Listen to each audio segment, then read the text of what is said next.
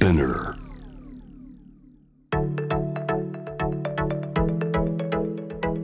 伊藤忠 Dear Life, Dear Future Brought to you by 伊藤忠 SDGs ス東京青山の伊藤忠 SDGs スタジオからお送りしています。Dear Life, Dear Future. ナビゲーターのシェリーです。クリスマスだよ。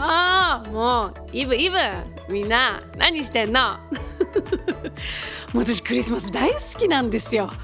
もう我が家のクリスマスツリーももう本当にアメリカの大きなお祭りサンクスギビングが終わってすぐに出してだから11月末ですね。からもう1ヶ月も出てます。早いでしょ。もうすでにもうクリスマスマーケット何個行ったか。っていう本当にすごいテンション上がって好きなんですけどそのねクリスマスツリーの話で最近ちょっと私が気になった話があってあなたのお家はどうですか？私はクリスマスツリーがプラスチックなんですよ。人工クリスマスツリーで。毎年あのこう枝がこう折りたためる式で枝をバーって引っ張り出してそれをバーって広げてボリューム感出してそこに飾り付けをしていくっていうツリーなんですけどあのこのやっぱりプラスチック製のクリスマスツリーっていうのはとってもとっても環境に悪いと。じゃあその天然の本当に生きた木っていうのをじゃあどうするかっていうと一番いいのは生きた木をその買って家で飾って終わった後にそれを捨てるんじゃなくてそれを回収する業者が、まあ、日本にはもしかしてないかもしれないですけどアメリカとかにはあるんですって。でその回収した木をもう一回植え直したりとか。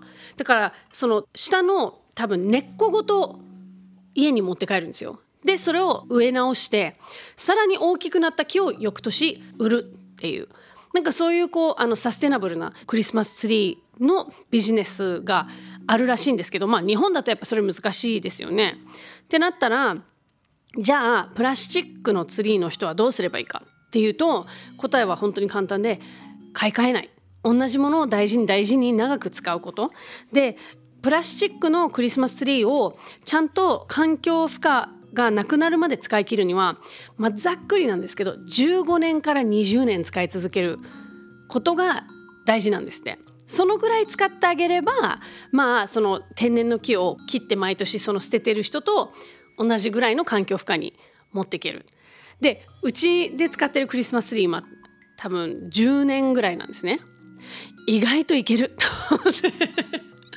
意外と結構いけちゃうかもと思って。だって年に1回しか使わないしそんなすごいなんかこう汚れるものでもないからなんかそう思ったらなんとなくこうあ綺麗なツリーがあるとかあなんか今流行りのライト付きのツリーがとかって言ってなんとなくこう目がキラキラってするのはわかるけどその時にふといや15年頑張ろうってなんか自分で思ってなんか来年もまたこのツリーでっていう。で去年と自分の生活がどう変わったかちょっとこう思い返したりとか。子供がこう去年はこの高さだったけどあこの上のこう星がつけられる背の高さになったんだねとかなんかそういう楽しみ方をしようと思って私はもう結構10年使ったなって思ってたあのところにこの情報が入ってきたんでまだまだ10年しか使ってないんだと思ってちょっとこれからも使い続けようかなと思ったところなんですね。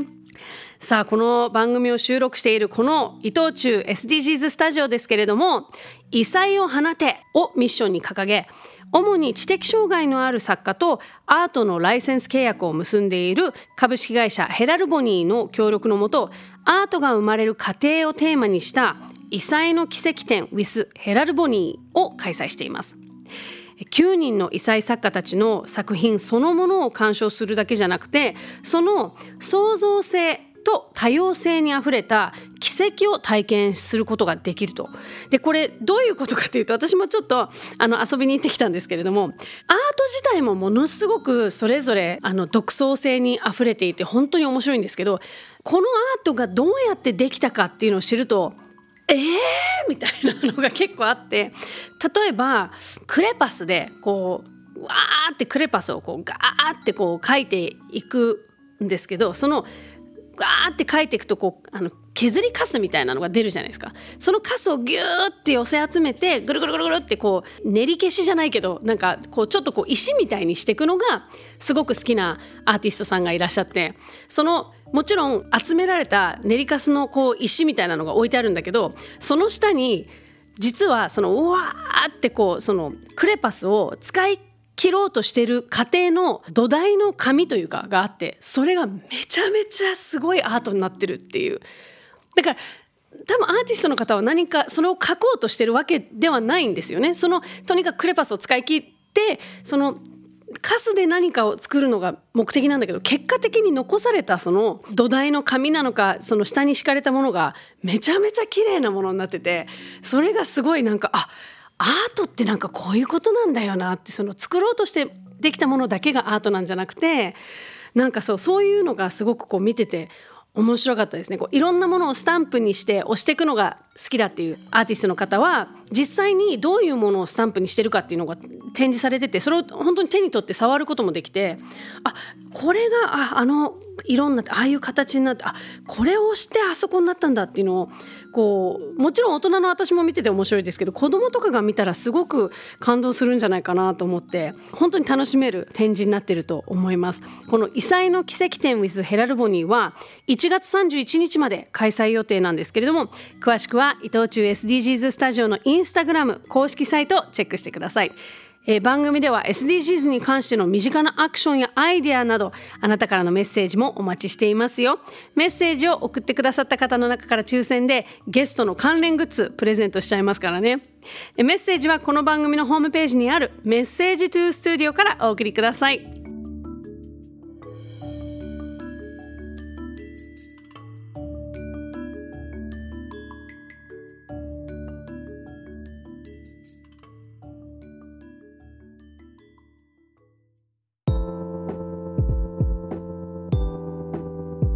よろしくお願いします。よろしくお願いします。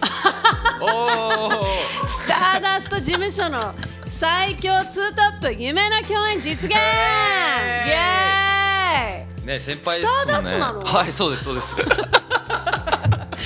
ねえ、はいスターダストってそういうとこ気迫よねねえもう全然知らないの同じ事務所の人とか え関わりないの。お会いほとんどしたことないと初めましてですよね。初めましてですよねうんうんうん。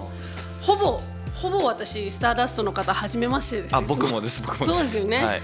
そう事務所内のなんかそういうのがあんまりないんですようちの会社は、ないですね。不思議な感じどうですか？寒いですか？ちょっとそんなにそんな大丈夫？よかったよかった、皆さんね後ろの方も見えてますか？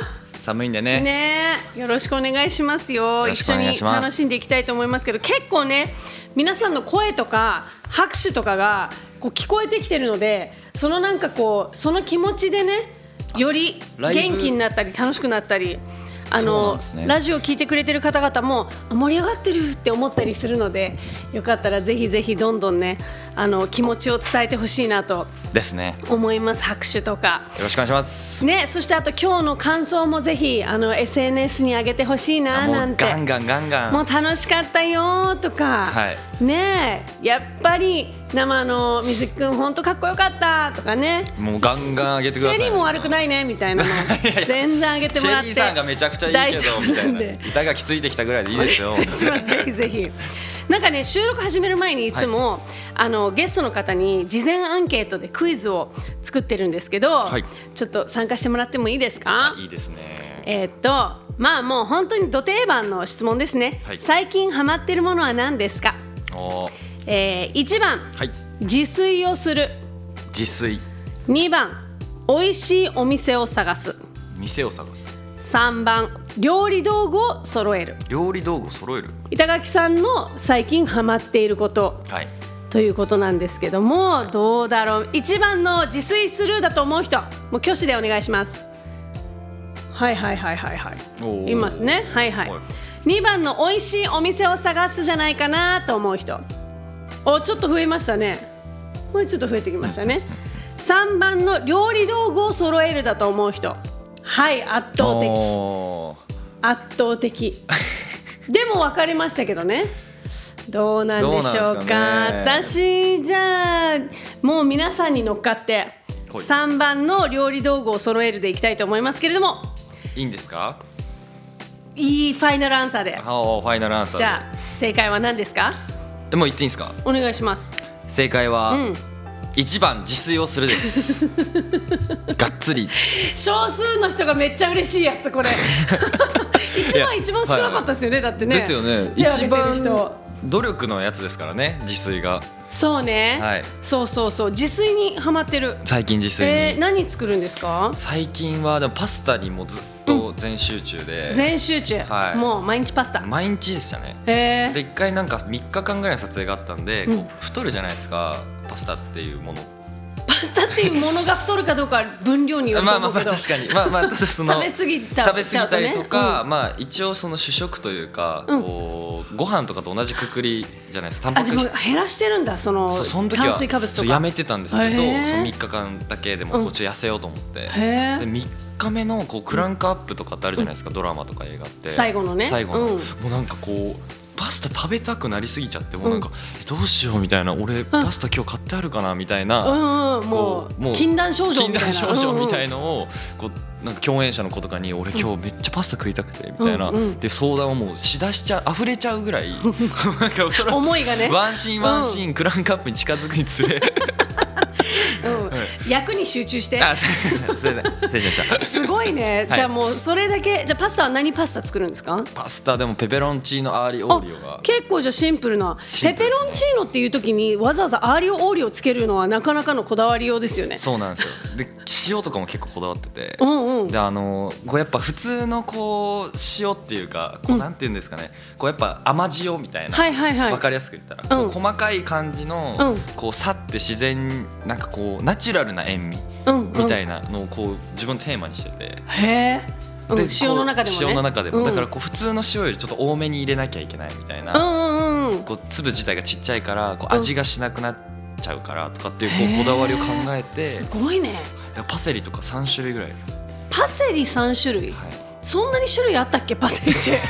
でも。乾燥か生かみたいな。ああそうですそうです。しか知らない。あなんかその今いわゆる有機化みたいな。あみたいなところから。めちゃめちゃこだわってるね。はいなんか。そしてなんかこの温めコーナーすごい喋るじゃん。え俺ごめんなさい。違う違う。今始まっていいのいいの。もうスタートごめんごめん違うのよ 温めなのよ。これ。でも助かる助かる。なんかでもこの後の収録安心よ。あ本当ですか？うん。よかったっす、全然安心してお送りできるわ。よろしくね。こちらこそ。すごく嬉しいよ。よろしくお願いします。お願いします。ということで正解は自炊でございました。正解の皆さんおめでとうございます。正解したという気持ちだけ持って帰ってください。じゃあ一緒にね盛り上がっていきたいと思いますけれどもこの後の収録皆さんよろしくお願いします。お願いします。えー